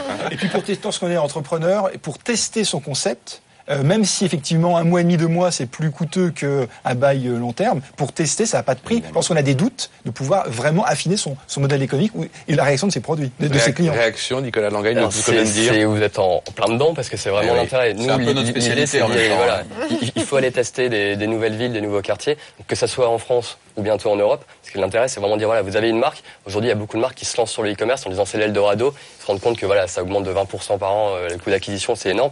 Par contre, aller dans le physique, c'est compliqué, ça demande un engagement. Et l'éphémère, ça permet vraiment de dire voilà, on peut aller tester à la fois la vente physique, mais également tester des quartiers pour savoir où est-ce que c'est le bon endroit pour aller m'implanter et vraiment faire des ventes et développer Donc mon, mon le. Blablacar, vous allez pouvoir même faire des statistiques et donner ces, et statistiques aux commerçants. C'est ce qu'on fait, on, là on commence à collecter du, du big data oui, et des- c'est le Airbnb Ça allait un des peu plus loin, c'est un peu plus loin que ça, parce que c'est vraiment vrai, l'idée aussi d'accompagner la marque à la facilité à aller dans le commerce physique et lui apporter toutes les datas nécessaires en effet Ouais. pour savoir où, où aller. 24 heures avec Nicolas Langagne et Alain Bosetti, suite F1. C'est ici? Épilogue de cette journée, direction Paris. Nicolas emmène Alain dans la boutique éphémère que My Pop Corner a ouvert en nom propre dans le quartier du Marais. En fait, il y a une vingtaine de marques qui vont tourner euh, pendant un mois et demi. Ça permet de présenter euh, ouais, des produits de, de jeunes marques et de marques un peu plus connues. Alain est intrigué. Comment My Pop Corner va gérer cette nouvelle corde à son arc? C'est pas ton métier de base. My Pop Corner, c'est la consommation collaborative, la mise en relation. Là, c'est différent en fait. Là, c'est pour proposer un service supplémentaire, parce qu'on a beaucoup de, de jeunes marques qui n'ont pas les moyens d'avoir un pop-up store complet. Et là, ça permet vraiment de les, de les rassembler au sein d'un espace et leur proposer vraiment un service clé en main, parce qu'ils ont rien, ils s'occupent de rien, à part euh, donner leurs produits pendant, pendant les, le bon moment au bon endroit. Donc ton modèle économique, c'est tu prends des commissions Sur les ventes. sur les ventes euh, ici, et ça s'ajoute en test à ce que tu fais habituellement sur la, sur la plateforme, sur le site. Alors après, si voilà, si, un, si une marque voit que ça fonctionne bien, ce système de corner, euh, la plupart vont peut-être se poser la question après pour dire voilà, est-ce que j'ai pas intérêt à ouvrir mon propre pop-up store? Et donc c'est un, c'est une première, euh, voilà, un premier pied pour aller dans le commerce physique. C'est Hugo qui s'occupe de la boutique pendant ces six semaines. Alain profite de l'occasion pour cuisiner le jeune vendeur sur les qualités managériales de son tout aussi jeune patron. J'aimerais que tu, tu fasses pour entrer dans l'intimité managériale de, de My Pop Corner. Nicolas, il est comment au, au quotidien? Quel manager c'est Nicolas au quotidien? Alors c'est super facile de, de travailler avec Nicolas, très ambiance très agréable. Toi, tu ton entretien bientôt d'évaluation ou alors Euh, Bientôt c'est vrai, mais euh, mais j'apprécie beaucoup euh, le travail avec Nicolas. Qu'est-ce que tu apprécies le plus chez lui? Euh, Son esprit start-up est jeune, on peut faire des erreurs et on peut apprendre. Et euh, il va toujours de l'avant et il est toujours positif. Et mais vous êtes une petite dizaine de collaborateurs. Est-ce que vous savez quand vous avez une question à qui poser la question? Est-ce que c'est clair Les rôles sont clairement définis entre eux? Comment ça se passe? Chacun a clairement son rôle euh, défini et on a une plateforme sur laquelle on peut tous discuter. Ça nous permet d'avoir une meilleure euh, coordination et coopération entre les équipes. Pendant ce temps, Nicolas nous confie ses impressions sur cette journée passée avec son coach. J'ai passé une très bonne journée avec Alain. Euh, Il m'a permis de, de challenger mon projet. Il m'a apporté des conseils pour, euh, pour arriver en finale de la BFM Academy. Il m'a aussi euh, présenté un nouveau client potentiel, donc euh, super productif. Et puis humainement, j'ai découvert une personne euh, super sympa et j'espère qu'on aura l'occasion de travailler ensemble pour la suite. Alain est lui aussi conquis par son poulain. Il y a beaucoup de qualités que j'apprécie chez les entrepreneurs. D'abord, il a une boîte qui commence à tourner. Ça, ça fait un an que sa boîte existe. hein. Il commence à la faire tourner, c'est une boîte solide, il a des associés. Il teste des choses, il apprend. Il est modeste. Il se la pète pas, c'est pas une grande gueule. Il est modeste. Et euh, ouais, je pense que ça ferait un. Je serais très, très heureux pour lui et son équipe s'il pouvait être parmi les trois euh, dans la finale. Collection Harlequin. Oh, l'émotion C'est magnifique. Vous vous êtes pas embrassé à la fin, c'est vraiment dommage. On sentait que ça montait. Alain Bosetti, alors voilà, cette journée s'est achevée. Déjà sur ce, cette dernière séquence, cette celle de l'équipe. La dernière séquence, j'apprécie deux choses. D'abord, la démarche d'apprentissage de, de Nicolas et de My Pop Corner avec, ce- avec ce, avec ce point de vente éphémère, parce qu'il voit les réactions des clients, il voit, il, il se- il- il accueille des marques, donc il peut vraiment, lorsqu'il en parlera, lorsqu'il en vendra, il l'aura vécu lui-même et son équipe l'aura vécu. Donc il sera beaucoup bien meilleur en vente derrière pour ça. Ça c'est la première chose. Et deuxièmement, apprentissage du business model, parce que là, on peut imaginer aussi un réseau de magasins My Pop Corner qui va accueillir des, euh, des, des marques. Bien Donc c'est un, un- un autre, une autre corde à son arc euh, pour, euh, au niveau de la rentabilité. Avec des vrais beaux peut-être aussi, pas peut-être pas que du précaire. Exactement. Après, faire tourner, là, il a une vingtaine de créateurs qui sont là en, en- en- en un mois et demi. Et en plus, c'est- déjà rentabilisé pour lui. Et deuxièmement, sur le plan du management, j'ai pu voir un de ses collaborateurs. On a parlé des rôles que Nicolas avait par rapport à ses associés. Globalement, c'est une start-up. Ça a l'air, c'est un peu à la fois euh, flou et organisé. Et puis, ce que je trouve intéressant, c'est qu'ils sont une dizaine. Ils ont déjà une plateforme de collaboration et d'échange pour, euh, comme, comme une, une boîte de 1000 personnes. Donc, euh, il met, il met, les, il met les graines. Ils pour, euh, anticipent, en ils fait. C'est anticipent. bien, vous avez raison d'être ambitieux. Attends, moi, je voulais juste euh, te, te dire, je trouve que c'est tout ça est très prometteur. Euh, Il y a un truc quand même qu'il va falloir peut-être muscler, mais je me dis ça, je pense tout haut, hein, c'est l'expertise retail, parce que vous êtes très bon en e-commerce quand même, vous avez travaillé là-dedans, mais je me dis sur le retail, euh, Le merch, ça, ça euh, s'improvise pas, le quoi. Le, merch. le merch, la scénarisation des produits, euh, euh, l'emplacement, enfin il y a des choses, euh, Sylvain peut en parler Oui, mieux que moi, qui et sont... Puis, et puis, il faut faire venir les gens dans la boutique, parce que c'est pas tout d'avoir une boutique. Il faut que les gens passent devant, y entrent. Et quand on a juste un corner, c'est pas toujours évident de savoir qu'il y en a à l'intérieur. Comment on le signale? Il n'y a pas d'enseigne. Le digital Donc voilà, peut aider c'est- beaucoup là. C'est hein. pas Ouais. si simple le retail, ça ne s'improvise pas. Donc un architecte d'intérieur, sûrement euh, un, un- un Alors, des- des, architecte. partenaires, on en a, euh, on en a Mais, partout mais en dans votre France, boutique, euh, on sent qu'il il manque un petit peu ce, ce merch Oui, quand on voit les images. Et, et je pense que ça, c'est un vrai sujet avec un vrai merchandiser, avec quelqu'un qui peut installer de façon éphémère aussi pour valoriser si c'est des bijoux, des vêtements, etc. Euh, voilà. Il y a une question de, de coût aussi clairement. Nous sommes d'accord. Ah, mais par contre, c'est vraiment alors on, là on s'entoure de- de- d'experts dans, dans le domaine parce qu'on sait que c'est pas notre notre compétence. Notre compétence c'est d'aller justement faire le, le bon match au niveau de l'espace. Donc on a on a beaucoup de data qu'on est en train de rassembler pour permettre de dire voilà si vous vendez tel type de produit c'est ici qu'il faut aller et à ce moment-là et après toute l'expertise euh, de l'agencement de, de la scénarisation de, de Bah, la ça, boutique ouais. là c'est des partenaires qui font ça qui font très bien. Nicolas, et en plus maintenant, tu sais exactement, tu as loué six semaines en placement, tu sais exactement ce que- les coûts, les, les, les, les, les recettes. Tu vas pouvoir évaluer, faire Ah appel oui, à euh, un professionnel pour euh, aménager Il, le, le il- point il de faudrait d'ailleurs, euh, grâce à cette expérience, renouveler tous les ans le, le- le même type de boutique. Typiquement sur une Fashion Week, euh, vous pouvez installer des magasins euh, off. Hein, des magasins euh, dans le quartier Saint-Honoré, c'est ce qui se fait souvent d'ailleurs.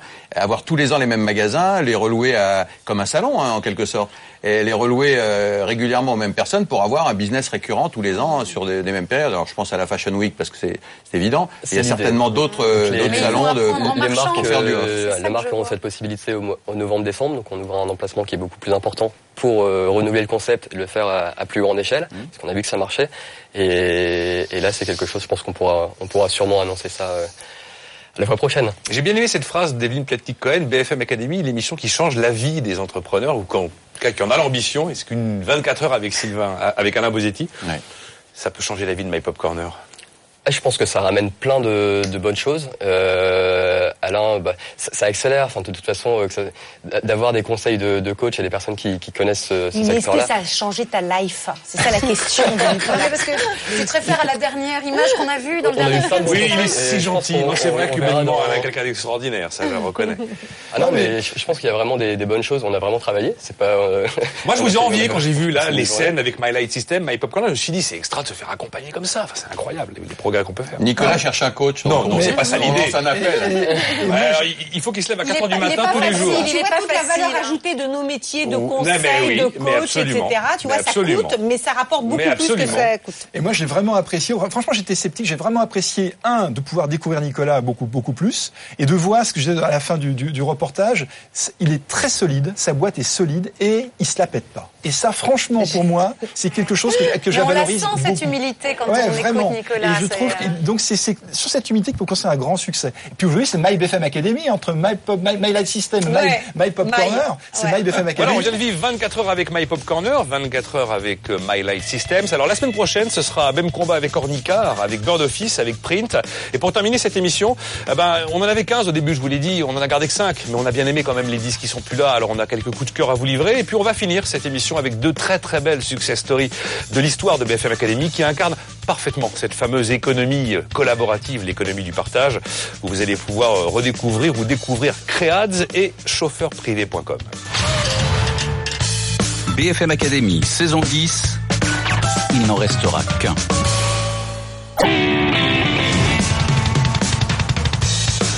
BFM Business présente le premier concours de créateurs d'entreprise. BFM Academy, saison 10, avec Nicolas Dose. Voilà, suite et fin de cette émission. Donc, dans quelques minutes, une dizaine de minutes, on va retrouver deux très belles histoires. Vous savez, ils incarnent cette économie du partage. Ceux qui disent c'est génial, c'est vraiment l'avenir, ou ceux qui nous disent là, vous savez, l'ubérisation de la société, là, est-ce que c'est pas le début de la fin? Voilà, il y a toute une espèce de, de fantasme autour de ça. On en parlera notamment avec eux. Et puis là, on va vous donner quelques coups de cœur parce que euh, ils nous ont marqués, même s'ils ont quitté cette saison 10. J'ai toute l'équipe, F. Chegaray, Evelyne Ouais. Petnik Cohen, On est bien Sylvain entre nous, Aurébi, hein. Catherine Barba, Alain Bositi. On va commencer avec F. Chegaray. Alors, elle a, elle a bien aimé Bonne Gueule. Bonne Gueule, c'était Geoffrey Bruyère, site Adoré. communautaire de comprends. coaching en mode masculine. Il y a des éditions de livres, des guides numériques et puis euh, maintenant une ligne de prêt-à-porter. Et c'est le mariage du réseau et du e-commerce. Et la boutique qui est rue Dans Comines, dans le Marais, 14 rue Comines.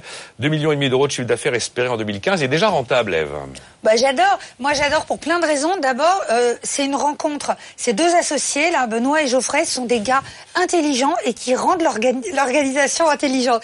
Je vous promets que quand on est avec eux, on a envie d'avoir euh, quelques années de moins de bosser dans leur boîte et, et de se donner à fond. Ils sont, jeune, ils sont stimulants. euh, je, je trouve qu'ils sont humbles et qu'en même temps ils sont exigeants. Voilà. Donc j'ai déjà un coup de cœur pour la personne et la boîte. Ce qu'ils font est très beau. Ils le font bien et j'ai vraiment passé beaucoup de temps à lire leur blog, euh, euh, leurs C'est l'histoire d'un blog à l'origine. C'est l'histoire d'un blog. d'un blog. Il y a un très joli bouquin aussi que j'ai offert à mon frère. Et euh, ce qui est dit sur le blog, c'est hallucinant les commentaires de leurs euh, followers, là, de, de- les gens, des gens qui les suivent, qui posent des questions hyper techniques. En fait, bonne gueule, c'est pas de la mode, c'est le goût du beau vêtement. C'est le vêtement pour rendre l'homme beau, élégant, bien dans sa vie, confortable. Je trouve que ça devrait être d'utilité publique. Voilà, Ah le oui. coup de cœur donc de Eve Fallait- et fallait Chegaray. voter pour lui, Eve. Maintenant, c'est un métier classique. Ah, voilà. Bon, Voilà. Euh, Catherine Barba, elle, elle a choisi Coliweb. Rémi Langaigne, c'est la logistique du dernier kilomètre, la livraison en deux heures pour les achats de e-commerce ou les achats en magasin, ou alors la livraison le jour même euh, sur rendez-vous. Et il utilise tout ce qui roule hein, pour livrer les coursiers, les VTC, euh, les taxis éventuellement. 570 000 euros de chiffre d'affaires attendu en 2015, Catherine Barba. Oui, c'était mon petit coup de cœur à moi, en fait. hein. Et pour la petite histoire, vous savez que Rémi, c'est le cousin de My Pop Corner, de Ah. Nicolas. Et c'est pas étonnant, c'est deux gars du Nord. hein. Et moi, comme, comme Eve, j'ai d'abord aimé leur personnalité à cette société. Ils ont une grande humilité euh, qui est doublée d'une grande détermination et ça en fait des vrais gens du Nord comme on les aime. hein. Un peu taiseux. Un peu taiseux, mais qui font plutôt qu'ils font savoir. C'est bien ça. Euh, ils sont sur un sujet absolument clé et décisif. Mais j'ai l'impression qu'il y a plein de monde pour quand même sur le sujet de la distribution Oui, et du kilomètre parler. là. Alors, avant de dire ça, moi, ce que je voulais dire, c'est qu'ils sont sur un sujet qui est le nerf de la guerre guerre quand même pour l'e-commerce, aussi bien pour les e-commerçants que pour les retailers, hein, c'est la livraison rapide. Il faut aller vite, il faut donner le choix du lieu, il faut donner le choix de l'horaire. C'est extrêmement décisif, un vrai facteur clé de Le succès. dernier kilomètre. Exactement. Et, et donc eux, c'est ça qu'ils gèrent et ils le gèrent très bien. Ils le font très bien. Ils travaillent déjà avec les plus grands. Ils ont notamment travaillé avec Boulanger. Hein, Qui, qui est quand même pas un débutant sur ces sujets-là. Euh, ce spécialiste de l'é- l'électroménager, je crois que c'était fin 2014, ils ont proposé euh, euh, les services de colis web. Ils ont reçu le prix de l'innovation e-commerce 2014 euh, à la FEVAD. Donc, grâce à eux, franchement, ils font bien. La Fédération du Bon. e-commerce et de la vente à distance. hein. Exactement. Maintenant, pourquoi j'ai pas voté pour eux, malgré tout? C'est un marché qui est très prometteur, mais qui est pas, qui est tout petit encore. C'est tout petit. Eux, ils font, je me souviens, 100 colis jour, alors que l'e-commerce, hein, c'est quand même 2 millions de colis par jour. Bon, c'est encore petit. Et puis, comme disait Nicolas, il y a énormément d'acteurs sur ce secteur-là. Ils sont quatre. Il a trois concurrents colis web qui sont très intelligentes, euh, très bien euh, accompagnées, euh, Delivery, euh, Stuart et un autre qui s'appelle Citodi. Et moi, ce que je me suis dit, c'est que voilà, c'est un marché prometteur, mais où il n'y a pas de volume. Et puis, euh, au mieux, il pourrait avoir une place de numéro 2. Et moi, je voulais voter pour un numéro 1. Donc, sans rancune, les gars de Colis Web, parce que j'ai beaucoup d'estime Bon. pour vous et les gens qui vous accompagnent.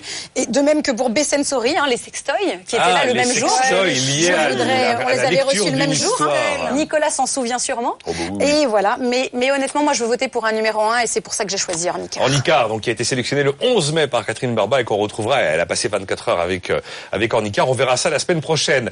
Evelyne Patnik-Cohen s'est arrêtée sur Douderm. Douderm, c'est Françoise Raverdier. Elle nous avait bien marqué lors des castings de Lille. Elle est venue avec ses textiles anti-allergie made in France, made in Nord-Pas-de-Calais. Textiles anti-allergènes hein, pour tous ceux qui souffrent euh, de problèmes dermatologiques. Et en fait, elle nous expliquait cette jolie formule que l'argent ne fait pas le bonheur, sauf l'argent qui est contenu dans les fibres de Douderm parce qu'il y a du fil d'argent. Et elle attend 260 000 euros de chiffre d'affaires en 2015, Evelyne. Alors moi j'étais très déchirée parce que tu, dis Catherine, tu avais un numéro un, numéro deux. Moi j'ai- j'avais deux numéros un sur le plateau. En fait je me suis fait énormément critiquer hors émission en me disant mais t'aurais dû aussi choisir Doudam. Bon, sauf qu'on pouvait en choisir qu'un. Et, et j'ai beaucoup de gens qui m'ont dit mais t'aurais pu aussi voter pour Doudam. Et c'est vrai que j'ai beaucoup aimé alors à la fois la personnalité de Françoise qui a, enfin on le dit, hein, nous on dit 60 ans. l'usage, Elle a 60 qui est une bataille, 60 ans, c'est euh, vraiment euh, une dernière partie de carrière qu'elle a pris euh, euh, d'une main euh, de fer puisqu'elle a réussi à aller jusqu'au bout d'un projet quand même de production. Euh, avec aujourd'hui un- un- une grosse problématique de distribution. Et j'avais envie de reparler de parce que est-ce que tout le monde, enfin tous les gens qui nous écoutent, qui eux-mêmes ont des amis qui ont des problèmes de peau et je crois que c'est quand même une très forte partie, elle nous a pour plusieurs pourcents J'ai 5 oublié ou les 10 chiffres, mais enfin, je c'est me pas souviens plus. Mais enfin, c'est en pas tout cas, c'est c'est quand même beaucoup de gens ont des problèmes de peau et, et personne c'est ne toujours sait. un ami, hein, c'est jamais soi. Écoute, moi, j'en ai- C'est les d'autres sur le. Moi, ça va, pour les autres, c'est Bon, la cata. Mais en tout cas, tous ces gens-là doivent savoir que Douderm existe et que, a priori, si on l'écoute bien, euh, ça vous évite de prendre de la cortisone, des médicaments. Voilà. Bon, maintenant, il y a un enjeu chez Françoise de distribution, d'accélération du business. Et puis, le problème de sa distribution, c'est qu'elle est confrontée euh, à des distributeurs. Et j'en avais parlé la dernière fois, ça va, j'ai pas eu de pharmaciens qui m'ont. Mais les pharmacies, c'est quand même compliqué aujourd'hui de rentrer dans des pharmacies avec des nouveaux produits. Elle nous a fâchés avec les pharmaciens. J'ai dit bientôt on va faire les garagistes et on sera fâchés avec tout le monde. Les Après, taxis. après, il faut aller voir les prescripteurs, il faut aller voir les dermatologues. Bon, donc c'est un gros, gros travail en termes de commercialisation. Mais en tout cas, j'embrasse Françoise et je lui souhaite beaucoup, beaucoup de bonne chance. Et l'une de ses ambitions, ben, c'est que ces produits soient euh, homologués par euh, la sécurité sociale, carrément, pour bénéficier d'un remboursement de sécurité sociale. On a envie de se gratter après le, Ah, le truc Arrêtez, c'est- hein. ça le problème, C'est les hein, vraiment. Evelyne, Evelyne, elle donne l'eczéma, c'est ça euh, Alain Bosetti a bien aimé Fort City. Fort City, c'est l'aide à la décision. C'est François Grosse qui était venu nous voir. L'aide à la décision qui dit à quoi va ressembler la ville de demain en fonction des choix que je fais aujourd'hui. Le truc a priori impossible. Eh bien, si on peut modéliser en 3D tous les projets d'aménagement urbain et rendre les idées concrètes, voir la, la ville miroir véritablement en trois dimensions. 2,6 millions d'euros de chiffre d'affaires attendus en 2015, Alain. Face à Popona, il y avait effectivement euh, François Gross et puis Fort City, puis également Redbird, les, les, les drones. Redbird, Et- je vais en parler et- dans un instant. Voilà. Et, et en fait, euh, et en fait, Fort City, donc vous savez qu'il y a 50% de la population mondiale qui vit dans les villes, et ça va encore augmenter. Donc les acteurs qui font la ville, les décisions qu'ils prennent à 5, 10, 15, 20 ans sont évi- évidemment euh, extrêmement stratégiques. Et comme vous le disiez euh, Nicolas, Fort City aide ces acteurs, ces décideurs à prendre les meilleures décisions possibles en faisant des scénarios Des scénarios dans, sur tous les flux, les flux de personnes, de véhicules, mais également d'énergie, etc. Les espaces verts, enfin, bon, plein de Espaces verts, implantations. Et, et donc c'est vraiment pour la collectivité extrêmement important. Alors euh, j'ai eu François Grosse, qui est un, un entrepreneur très solide, charismatique, très calme, expérimenté, hein, parce qu'il y a déjà euh, plus, plus de 40 ans. Ils ont bouclé leur premier exercice, un million d'euros de chiffre d'affaires, profitable. 100% des profits réinvestis dans l'entreprise. Ils ont signé des contrats à Dubaï, Hong Kong, à Tokyo et en Chine. Et ils sont sur le point de signer des contrats avec deux, des collectivités territoriales, dont une dans le Nord également. Donc ils sont très très bien lancés. Et puis euh, ils ont embauché quatre personnes, donc ils sont plus de 20 aujourd'hui dans l'entreprise. Pourquoi t'as pas voté pour eux alors? Ah c'était alors. Alors, mais moi, je vais dire pourquoi il n'a pas voté pour eux. Parce Je que... vais peut-être dire pourquoi j'ai pas voté pour eux, mais allez-y. Non, mais il a, il a pas, Expliquez il a, pourquoi il a pas voté. Non, mais Alain, Alain a eu un gros problème, c'est qu'il a eu trois candidats exceptionnels C'était exceptionnel, c'était Euh, exceptionnel. Fort City, Redbird et My Pop Corner. Et donc, c'était excessivement difficile. J'aurais eu énormément de mal à, à choisir. C'est pour ça que j'ai voulu parler de, de Redbird aujourd'hui. Éclairez-nous Non, alors. pourquoi- j'ai pris j'ai pris Nicolas Langagne parce que je pense que c'était une émission BFM Academy pour inspirer, pour donner envie d'entreprendre, notamment aux plus jeunes. Et j'ai pensé que Nicolas Langagne portait plus cela que François Gross ou le le- l'un des cofondateurs de, de Red Dot, qui sont déjà très établis avec des grosses boîtes. Et puis des, des, des marchés hyper B2B, bien Très évidemment. B2B, donc c'est et donc- toujours un peu plus difficile à transmettre. dans la BFM Academy. Mais donc voilà, je- mais, mais Redbird comme For City sont des remarquables entrepreneurs. Et bien justement, Redbird, ça a été le coup de cœur de Sylvain Aurébi. Alors, Ton coup de euh, cœur, il n'est pas dans ton émission. Emmanuel, non, non, il n'est pas dans son émission. non. Emmanuel Demestre, c'est l'analyse par le big data des infos Absolument. transmises par les drones pour l'agriculture, pour l'agriculture, pour le génie civil et les grands réseaux de transport et aussi le BTP. Voilà, c'est la topographie euh, numérisée par les drones et ils attendent un million d'euros de chiffre d'affaires en 2015. Eh Sylvain. oui, moi j'ai beaucoup aimé, j'ai adoré l'émission euh, d'Alain et j'ai adoré ses candidats et Redbird m'a séduit pour des tas de raisons. D'abord, il y a une équipe euh, exceptionnelle de très haut niveau. Euh, ils ont un, business qui est articulé autour des drones et du big data. Euh, ils gèrent très bien ça. Un produit innovant, une rupture technologique. donc c'est- vraiment, ils partent d'un truc qui est extrêmement puissant. Ils ont trois marchés. Ils ont l'agriculture, ils ont les réseaux d'infrastructures les travaux publics. Ils ont des clients qui ont les poches profondes. La SNCF, Vinci, Total, Areva. Même si Areva, faut se faire payer au cul du drone plutôt si on veut être euh, sûr d'avoir son, son argent en ce moment. Euh, la capacité à lever des fonds, ils ont levé des 2 millions d'euros auprès de, de GDF Suez. euh, euh, il y, a, il y a un mois, ils sont accompagnés mois, par les gens comme euh, le groupe Monoyer, qui est un, un- un gros groupe également. Et puis, il y a un truc qui m'a plu aussi, c'est qu'ils ont pensé aller dans la Silicon Valley et qui sont restés en France et qu'ils ont pensé qu'ici ils arriveraient à développer leur Ah, truc. est ils y arrivent. Et ils y arrivent. Et je, et je suis ravi qu'ils aient fait ça. Voilà toutes les raisons pour lesquelles je, je, je les repêche aujourd'hui. J'avais manqué de critique à Eh, l'époque, mais j'ajoute que leur communication manque un petit peu d'émotion et, et- et d'humanité. Voilà, c'est un petit, petit détail. Mais effectivement, ça avait été très compliqué Ah pour oui. moi de choisir entre les trois. J'avais trois super candidats. Vous imaginez 500 candidats au départ, il y a eu quoi 50 qui ont été castés, on en garde 15. Vous imaginez que sur les 15, il n'y a pas normalement de. Il faudrait garder les 15 jusqu'au bout et avoir 15 lauréats. Il y avait très gagné en plus. Bon, merci infiniment d'avoir été là, Evelyne Pletnik-Cohen, Sylvain Aurébi, Catherine Barba, Alain Bogetti. Eve, vous restez avec moi. On se retrouve donc la semaine prochaine avec euh, 24 heures aux côtés de Bird Office, d'Ornicar et de Prince. Ce Ouais. sera avec Sylvain Aurébi, avec Catherine Barba et avec euh, Eve Chegaray. My Vous, life. vous- vous assisterez à la victoire de Bird Office. On, on peut le dire aujourd'hui. Pour terminer cette émission, on va retrouver deux anciens de la BFM Academy, deux success stories de ces entrepreneurs qui changent le monde. BFM Academy, saison 10. Il n'en restera qu'un. Voilà, cette émission est bientôt terminée. Alors vous restez avec nous parce que d'ici un peu plus de 10 minutes, on aura une minute pour convaincre, une minute pour convaincre qui sera donnée à My Pop Corner et à My Light System, une minute pour nous convaincre de voter pour eux en euh, perspective, dans la perspective de la fameuse finale. Là, on a voulu recevoir des anciens candidats Eve chez Garret. Quel plaisir Et alors, on les a pas choisis au hasard. D'abord parce que ce sont des très belles histoires et puis ils incarnent exactement cette volte-face de l'économie traditionnelle qu'on a tendance à appeler la troisième révolution industrielle. Alors vous avez ceux qui veulent voir le verre à moitié plein qui vous disent c'est la nouvelle économie collaborative, c'est un progrès, ça bouscule les rentes, ça bouscule les monopoles. Et puis ceux qui vous disent oulala, c'est l'ubérisation de l'économie, voilà, ça va transformer chaque individu en producteur et ça va faire disparaître le salariat. C'est avez- un, un véritable débat. hein. Il y a un mot là dans ce que vous venez de dire qui fait déjà réagir Ouais, un de nos bon. invités. D'abord, euh, on fait la connaissance ou on redécouvre Ronan Pelou. Bonjour Ronan. Bonjour. Vous êtes venu avec euh, Créades. Alors Créades, on vous a découvert en février 2010 dans la BFM Academy. C'est déjà une émission qui a une sacrée histoire. Vous avez euh, créé cette entreprise en 2009. 3 millions d'euros de chiffre d'affaires espérés pour cette année. 35 personnes. C'est un site, une place de marché. Vous mettez en relation ceux qui cherchent des idées de com des idées de marketing, des idées de publicité, des idées de logo, et les internautes créatifs qui sont en capacité d'en apporter. On va, j'ai envie de dire tout simplement, tout simplement, mais c'est pas si simple que ça. La place de marché de la création et de la pub. Et à vos côtés, c'est Yann Asquette. Bonjour Yann. Bonjour. Je crois que tout le monde vous connaît sur BFM Business. Vous êtes l'un des lauréats de la BFM Academy. Euh, vous l'avez remporté en 2013. Euh, Vous êtes passé en février 2013 à l'époque. Euh, chauffeurprivé.com a vu le jour en 2011. 35 millions d'euros de chiffre d'affaires attendu en 2012. En 2016. On est En dans le- 2015. en 2015, on est, on est bien sûr dans le domaine de, du VTC, voiture de tourisme avec chauffeur. 40 personnes aujourd'hui.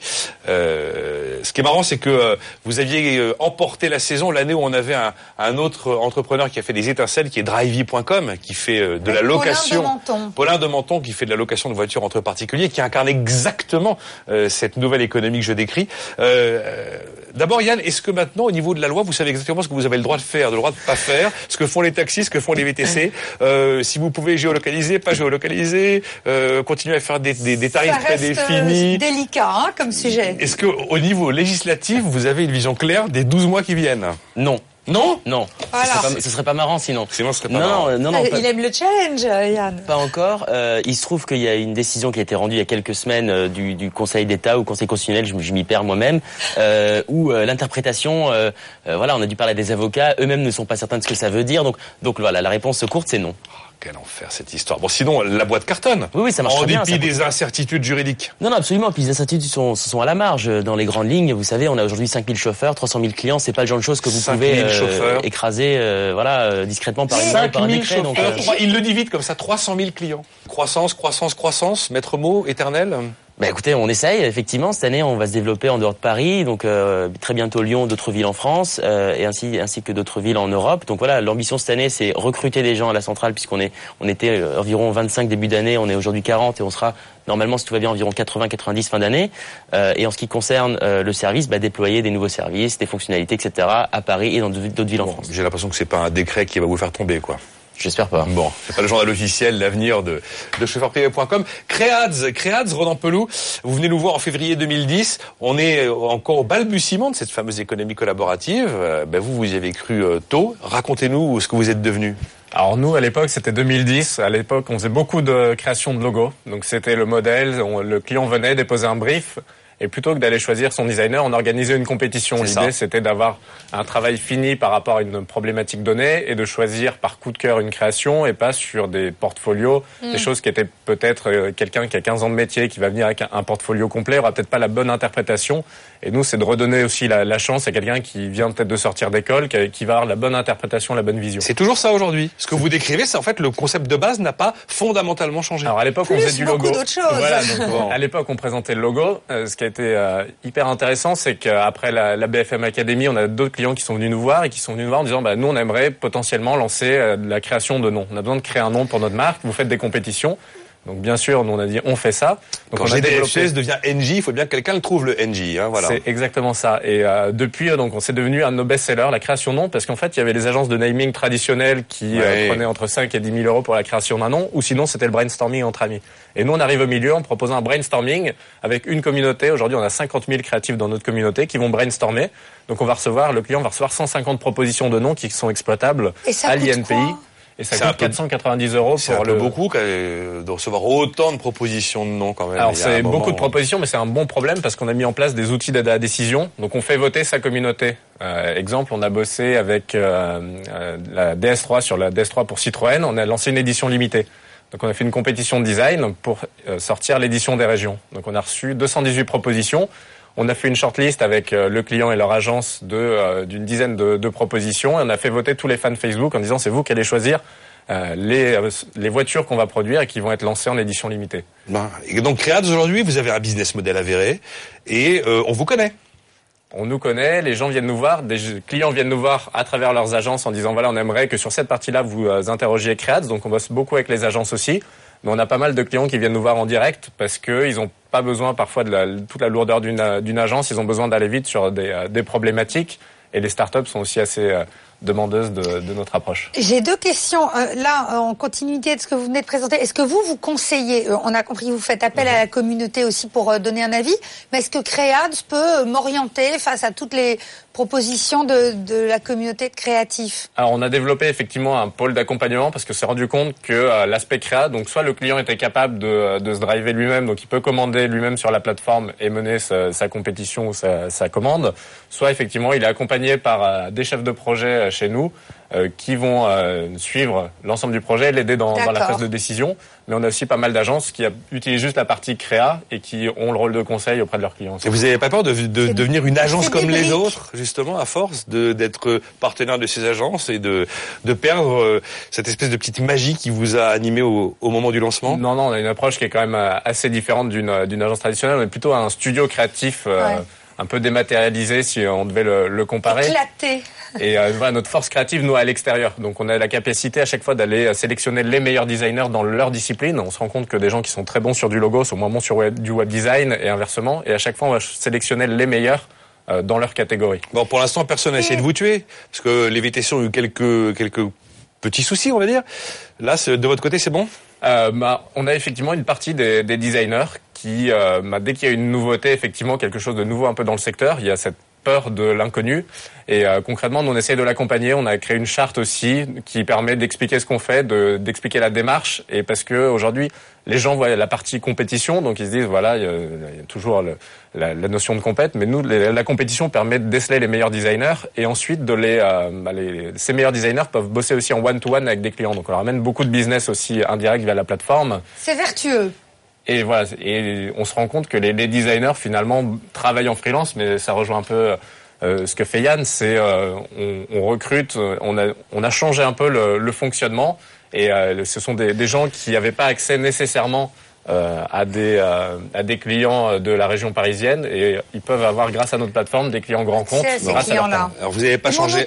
Alors rapidement, allons-y. Mais c'est sur l'international. Il nous a semblé voir que vous étiez euh, partout dans le monde. Alors on est parti rapidement en Espagne et au Japon. Donc le Japon a très bien marché. Euh, Aujourd'hui, c'est un des pays effectivement qui, qui drive aussi notre notre croissance. On s'est euh, déployé l'année dernière aux, aux US et, euh, et en Angleterre. Et là, on va lancer l'Allemagne euh, très prochainement. Alors, je voudrais quand même vous poser cette question un petit peu qui fâche aujourd'hui. Euh, c'est une véritable thématique. Ça va donner lieu à des colloques, à des débats incroyables. Euh, Yann, Asquette, euh, Ronan Pelou, est-ce que vous avez le sentiment de tuer l'avenir, de tuer l'économie? Parce que finalement, c'est la fin du modèle Fordis, c'est la fin du salariat.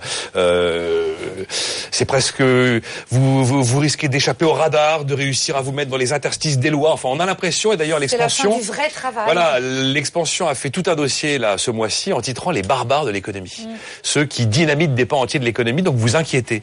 Est-ce que vous avez le sentiment aujourd'hui d'être d'une menace finalement euh, pour les bons vieux équilibres que l'on que connaissait et selon lesquels on, on avait l'habitude de vivre À part la barbe, êtes-vous des barbares? Voilà. Êtes-vous Alors- des barbares? Alors je, personnellement, j'ai pas du tout cette sensation-là, mais évidemment, on un peu biaisé, donc je vais essayer d'être factuel et de vous donner un exemple qui démontre en quoi le Que modèle. vous n'êtes pas destructeur, destructrice. Exactement. Euh, Il y, a- il y a un exemple qui, qui est frappant parce qu'il y a beaucoup de gens, il y a beaucoup de chauffeurs qui travaillent, qui travaillent avec nous, qui étaient avant soit euh, euh, chauffeurs de car ou euh, ambulanciers, etc. Et et il y a une chose qui revient extrêmement souvent dans ce qui leur plaît dans ce métier-là, c'est leur indépendance. C'est-à-dire qu'ils peuvent se connecter quand ils le veulent, ils gèrent leur temps quand ils le veulent. Et ça, ça n'a pas de prix. Vous savez, quand vous passez d'un- métier où vous avez des horaires fixes, euh, tout planifié, tout organisé, vous ne contrôlez pas vraiment votre vie, et vous arrivez à un métier où vous, vous êtes complètement libre. C'est-à-dire quand le chauffeur, quand le chauffeur s'affilie à chauffeurprivé.com, une fois qu'il a passé les tests, etc., la formation, etc., il se connecte quand il le veut, il fait ce qu'il veut. Et cette liberté-là, c'est- un peu, euh, je pense, il y a beaucoup plus de liberté dans ces nouveaux modèles de, travail qu'il n'y avait dans les anciens. Il y a aussi une autre critique récurrente, et je la pose à Ronan Pelou parce qu'on a quasiment terminé. C'est, alors, vos modèles, c'est très très bien, mais d'une certaine manière, vous échappez un peu à la fiscalité. Comment est-ce que les revenus de ces gens qui vont collaborer avec vous vont véritablement être euh, filtrés et rentrés sous les radars du fisc? Enfin voilà, toute une série de questions récurrentes qui fait qu'on a l'impression que vous êtes effectivement un peu des barbares de l'économie. Euh, justement sur Créate, pas du tout. Et en fait, nous on est on est resté en France. Pense qu'il y a pas mal de sociétés qui ont tendance à, à changer. Nous, on est content de payer nos impôts en France et ça nous impose surtout d'avoir une vraie rigueur. Donc toutes les personnes qui travaillent sur la plateforme sont des professionnels, donc des gens qu'on facture, qui euh, ont un numéro SIRET. Donc tout est, est très processé. Même quand on travaille avec des designers euh, à l'étranger, on est obligé effectivement d'avoir ce, ce même niveau de, de rigueur sur euh, sur la facturation. Ce qu'il faut comprendre, c'est qu'aujourd'hui on est dans une économie qui est mondiale. Ça veut dire que le, le designer qui travaillait euh, en France, maintenant il est en compétition potentiellement avec des designers du monde entier. On est bien C'est d'accord. hyper accessible. On est bien d'accord. Et nous, ce qu'on fait, c'est qu'on regroupe justement des, euh, des hubs par euh, pays. Donc nous, aujourd'hui, on a plein de clients japonais qui veulent travailler avec des designers français. Notre force, c'est dire, voilà, on a des designers français, c'est notre force. Et c'est ce qu'on revendique, c'est justement des, des En communautés locales. transparence totale. hein. Juste un mot sur la fiscalité, très- la transparence fiscale, Très Yann. rapidement, c'est encore un excellent exemple puisque généralement dans ces nouveaux métiers-là, dans ces nouveaux services-là, tout se fait par paiement dématérialisé, donc par paiement carte bancaire, etc. Mmh. Or, ce sont des flux financiers qui sont complètement traçables, contrairement aux flux financiers euh, historiques le cash. comme typiquement dans les taxis. Euh, je suis pas un expert du secteur, mais en tout cas, je peux, vous, je peux, je peux- je peux vous garantir, je peux vous garantir que 100% des flux financiers sont tracés chez forprivé.com et qu'on paye beaucoup plus d'impôts que les équivalents dans d'autres modes de fonctionnement. Bon, eh bien, écoutez, merci infiniment d'avoir témoigné. Ronan Pelou, Créads et donc Asquette, chauffeurprivé.com. On va leur donner à chacun une minute pour nous convaincre de voter pour eux, My Light Systems et My Pop Corner. BFM Academy, saison 10, ils y croient. Mais croirez-vous en eux? Voilà, ils sont encore cinq, mais dans 15 jours, eh ben, il n'en restera plus que trois. Donc ça veut dire qu'on va devoir effectivement encore une fois écrémer. Et on a décidé aujourd'hui avec nos, deux candidats du jour, qui sont donc Nicolas Langaigne et euh, Ondine Suavet, de vous donner une minute à chacun pour nous convaincre d'ici 15 jours de voter pour vous. On va commencer avec vous, Ondine, pour euh, My Light Systems. Alors, pourquoi voter pour My Light? Euh, L'énergie est vraiment au cœur de notre civilisation, de notre société. Et aujourd'hui, j'ai constaté que l'énergie est polluante, qu'elle grève clairement le pouvoir d'achat des Français, et qu'en plus, on est complètement dépendant d'entreprises qui sont quasi euh, des producteurs qui ont un monopole, hein, un quasi monopole, il faut le dire, dans notre pays. Donc, euh, face à ça, en créant My Light Systems, on a créé un cercle vertueux de l'énergie. On a créé une énergie, on a permis à chacun de produire une énergie verte et durable. Vous, tous les citoyens, vous divisez par deux votre facture d'électricité. Vous agissez. Et surtout, vous gagnez votre indépendance énergétique, le pays gagne son indépendance énergétique. Donc voter pour My Light, c'est voter pour un industriel français. On est français, on produit en France. C'est voter pour un avenir plus vert, plus durable. Donc je compte sur vous. Nicolas Langaigne, pourquoi voter pour My Pop Corner? Alors, voter My Pop Corner, c'est voter pour dynamiser nos centres-villes. Il faut ramener de la nouveauté dans nos centres-villes. Et l'éphémère permet de le faire euh, facilement, en plus de nouvelles sources de revenus aux commerçants et aux propriétaires de boutiques. Donc, c'est parfait. Voter My Pop Corner, c'est aussi permettre aux marques françaises de se développer, de tester des nouveaux marchés, le physique, de tester également des nouvelles villes, de s'implanter à Lille, à Marseille, à Paris et bientôt à l'étranger.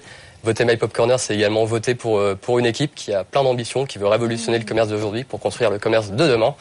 Parce que comme me dit une fameuse euh, coach, euh, le magasin n'est pas mort. Bon, merci F. chez Garret. On se retrouve dans une semaine. On aura encore 24 heures avec euh, Bird Office à vivre ensemble, 24 heures avec Ornicar, 24 heures avec Print. Puis ensuite, je vous le cache pas, la tonalité va un peu changer. Ça va être là- un peu plus, un peu plus sec. peu raide, hein? On va se mettre en position avocat-procureur et puis il faudra choisir entre les cinq. On en gardera trois. Je tremble. À la semaine prochaine.